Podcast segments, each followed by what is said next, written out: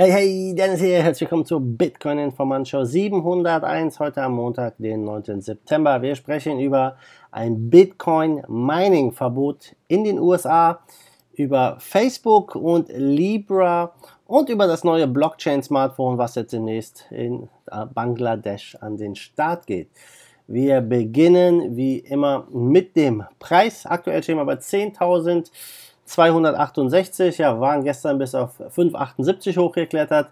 Und ja, seitdem fallen wir wieder. Also der Wochenstart nicht so positiv. Der Bitcoin leuchtet ein bisschen rot. Aber mal gucken, was die nächsten Tage der Bitcoin noch für uns so macht. Gucken wir zuerst mal rüber in die USA. Ein Verbot für Bitcoin Mining wurde dort vorgeschlagen im US-Kongress. Es scheint, die USA will sich immer weiter ins Abseits drängen und ja, dieser Vorschlag, der wurde letzte Woche rangetragen an den US-Kongress. Das könnte natürlich weitreichende Folgen haben für Kryptowährungen und äh, vor allem voran dem Bitcoin. Denn ähm, natürlich, es geht hier wieder um nationale, um internationale Verbrechen in Verbindung mit Bitcoin. Ja, in diesem konkret vorliegenden Fall geht es natürlich um Menschenschmuggel.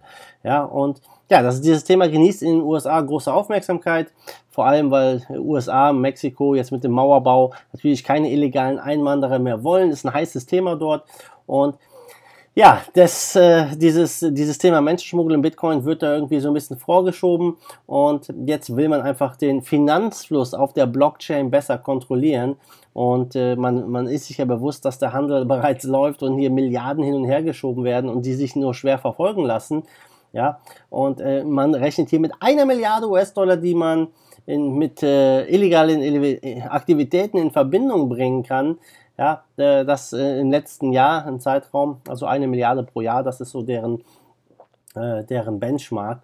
Und ja, um in Zukunft da bessere Handhabe zu besitzen, sollen sogenannte Virtual Asset Transaction Validators eine Buchführung garantieren, die eine Überprüfung der Finanzströme möglich macht. Ja, ja also ich muss da ein bisschen lachen, weil äh, ich weiß nicht, wie die das äh, anstellen wollen. Ja, also man stellt sich vor, man, dass man hier wirklich die gleiche Kontrolle umsetzen kann wie bei den Banken. Ja, so lautet auf jeden Fall der Vorschlag von David Murray, Murray vom Financial Integrity Network. Und ja, wer, wer, wer ist natürlich gemeint mit diesen Validatoren? Das sind natürlich die Miner. Und äh, die, die verstehen anscheinend nicht, was Mining ist und wie es funktioniert.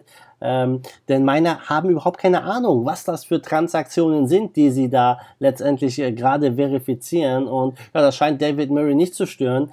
Ähm, dass, äh, dass, dass man da jetzt irgendwie Unterschiede machen muss zu anderen Banken oder sonstiges. Ja, er setzt das alles mal ja, alles gleich und ähm, ja, das ist, stell dir vor, es ist wie beim Bargeld und du müsstest bei jeder Bargeldzahlung äh, den Empfänger dann verbindlich fragen, woher die Scheine stammen. Also das, das geht nicht, ja, es funktioniert nicht. Das wird auch im Bitcoin-Netzwerk nicht funktionieren. Ja, man gibt natürlich hier ähm, da ein bisschen Platz für Geldwäscherichtlinien ab einer bestimmten Höhe und so weiter und so fort. Aber die Miner können solche Informationen gar nicht für jede Transaktion wissen und äh, das lässt sich meiner Meinung nach nicht umsetzen. Vielleicht ähm, ja, wollen die USA einfach nur ja, auf, auf, dieser, auf dieser Ebene ähm, ein, ja, ein Verbot von Krypto-Mining, Bitcoin-Mining ein bisschen hinarbeiten, wäre denkbar, denn früher oder später wird der Bitcoin eine Gefahr werden und äh, man könnte das Mining einfach weltweit verbieten, angeführt von den USA ähm, wie wir es ja so gut kennen. Und die USA machen das dann und sagen, pass auf, wenn in deinem Land Bitcoin-Mining ist, dann gibt es keine Gelder mehr, dann gibt es Sanktionen, was auch immer. Also es könnte natürlich schon hart werden, keine Frage. Ähm, äh, und ja, das Land USA als Mining-Land weiter in, in Bedrängnis äh, rücken. Also USA ist ja eigentlich ganz interessant, was die Stromkosten angeht. Die haben ja einige Wasserkraftwerke, wo auch Bitcoin-Miner sind. Ja, und ob das jetzt etwas ist, ja, was hier wirklich Fuß fasst, ja, das bleibt abzuwarten. Und ähm, David Murray sagt auf jeden Fall, dass es äh, keine Verpflichtung gäbe, jede Form von Technologie zu ermöglichen, sehr wohl aber eine Verpflichtung, Finanztransaktionen zu überwachen. Ist klar, sage ich da nur, sollte mal lieber überwacht werden, was die Staaten und Regierungen machen mit unseren Geldern, weil da passiert viel mehr, äh, was wir eigentlich nicht mitbekommen. Was vielleicht nicht optimal ist und dem Bürger vielleicht nicht passt. Aber es ist eine andere Geschichte. Mal gucken, was mit dem Mining passiert. Auf jeden Fall ein definitiver Angriffspunkt auf die Kryptowährungen. Gucken wir mal rüber zu Facebook. Bill Barheit, der CEO von Abra, eine richtig coole Plattform. Ja, da kannst du zum Beispiel mit Bitcoins Aktien kaufen und so weiter und so fort. Er hat jetzt in einem Podcast mit Peter McCormick gesprochen und er hat dort gesagt, dass er einige Gespräche hatte mit Facebook-Angestellten, die halt an Libra gearbeitet haben oder an Libra arbeiten und die haben gesagt, dass ja, äh, dass Facebook gar keine eigenen äh, Kryptowährung Libra entwickeln wollte, sondern eigentlich nur eine Payment-Plattform, eine Payment-Plattform haben wollten, die halt ihre Kunden bedienen können. Die 1,2 Milliarden Kunden am Tag auf Facebook, WhatsApp, Instagram aber ähm, der Grund, warum sie jetzt Libra doch entwickeln, ist einfach, ja, sie haben gesagt, mit Bitcoin wäre das einfach nicht möglich. Bitcoin war unsere erste Wahl. Wir wollten das Ganze auf Bitcoin aufsetzen, äh, haben uns auch die ähm, Scaling Solution Lightning Network, wenn man das jetzt wirklich Scaling Solution nennen kann, ja, da scheiden sich die Geister, ähm, das Lightning Network auch angeguckt und ja, das sind natürlich keine Idioten bei Facebook, sondern äh, das sind schon Leute, die da sich intensiv mit befestigt haben, sagt Bill Barheit und äh, sie haben einfach äh, erkannt, dass Bitcoin dafür nicht einsetzbar ist, ja, man kann diese Transaktionsvolumen gar nicht stemmen, äh, durch die Blockgröße von einem Megabyte ist es gar nicht möglich, wir haben ein Maximum, weiß ich, von 500 irgendwas irgendwas 1000 Transaktionen am Tag. Und ja, aus dem Grund musste Facebook leider eine eigene Kryptowährung entwickeln, hat hier dementsprechend natürlich äh, ja, viele regulatorische Hindernisse und ja, mal gucken. Auf jeden Fall ist das eine Story, die sich so ein bisschen durch die Bitcoin-Geschichte zieht. Äh, Vitalik Buterin wollte damals ja auch Ethereum auf der Bitcoin-Blockchain launchen, ähm, aber aufgrund der Beschränkungen ja, auch das war damals nicht möglich und hier wieder das Gleiche. Und mal gucken, also die nächsten zehn Jahre, was Bitcoin angeht, die werden wirklich spannend und was Krypto angeht.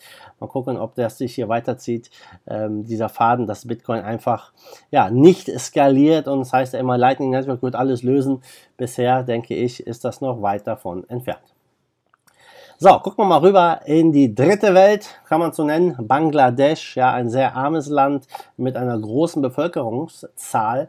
Äh, ich weiß nicht, ich glaube 200 Millionen Leute oder so ne, in, in Bangladesch, müssen wir mal genau nachgucken, wie viele es sind. Aber das Finiphone von äh, von der Schweizer Firma Zirin Labs entwickelt. Das soll jetzt hier in Bangladesch demnächst erhältlich sein, wird im, importiert werden. Das hat die Bangladesh Telecommunication Regulatory Commission freigegeben für den Import. Ab Oktober soll es dann wirklich hier an den Start gehen. Das ist ein, ja, ein Smartphone, Blockchain-Smartphone, ähm, was hier wirklich, ja, ich sag mal, eine, einen Markt erreichen soll, wo viele Leute natürlich noch kein Smartphone haben. Das wächst natürlich, ja. Ähm, man geht davon aus, dass 2025 ca. 75 Prozent der Menschen, das wären dann 138 Millionen, ein Smartphone haben. 41 davon sind Mobile Internet Subscribers, also 73 Millionen, also eine größere Bevölkerung als Deutschland. Äh, natürlich haben die eine ganz andere Kaufkraft und dieses Telefon, äh, ja, das ist gar nicht so günstig, das Smartphone. Das ging mit 1000 Dollar an den Start. Wenn man sich ein Galaxy S10 anguckt zum Beispiel, das ist unter 1000 Dollar schon zu haben. Ist halt die Frage, lässt, äh, ja, wird dieses Telefon jetzt im Massenmarkt was ändern können in Bangladesch oder nicht mit äh, so hohen Kosten? Ich wage es zu bezweifeln. Aber dieses Telefon ist natürlich eine ziemlich coole Geschichte. Ähm, der Co-Founder von Serial Labs und CEO Moshi Hogek, der hat gesagt, dass das Finne ja, ein... Ähm, ein Telefon ein All-in-One-Telefon ist. Nämlich, früher sagt er, brauchtest du einen Ledger, du brauchtest einen Computer, ein Wallet und dann musstest du in den Exchange gehen, um dort zu konvertieren. Das kann das Finiphone alles intern. Ja, also du musst da nichts anderes mehr machen, als wird das Fini alles können. Also eine ziemlich coole Geschichte. Ob das sich wirklich ja, als Telefon durchsetzen kann, das ist schwer zu sagen. Heute in Zeiten von äh, iPhone und äh, Galaxy, Samsung, da, die dominierenden Telefone, ja, das bleibt abzuwarten. Ich kann mir aber gut vorstellen, wenn diese Blockchain-Smartphones besser werden, ähm, dass das in den nächsten fünf Jahren vielleicht auch ein bisschen mehr Traktion bekommt. Ja, wir bleiben gespannt.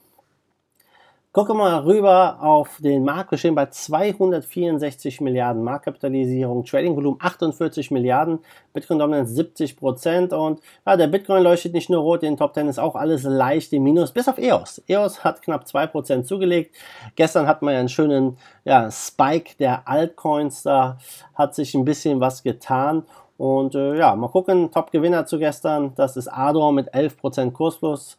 Top-Verlierer ist Energy mit 15% im Minus. Also Bewegung in beide Richtungen wieder heute zum Wochenstart. Mal gucken, was die Woche jetzt hier für uns bereithält. Ich denke, September wird nochmal spannend und hoffentlich gehen wir dann Ende September, in Oktober in die nächste Phase über und ja, klettern mal wieder ein bisschen höher. Also Leute, damit bin ich raus. Ich wünsche allen einen wunderschönen Start in die Woche und wir sehen uns am Morgen wieder in alter Frische. Bis dahin, wie immer, macht gut, schwenkt den Hut. Der zweite Force of Evil im Bitcoin and Cryptocurrency we trust. Bam!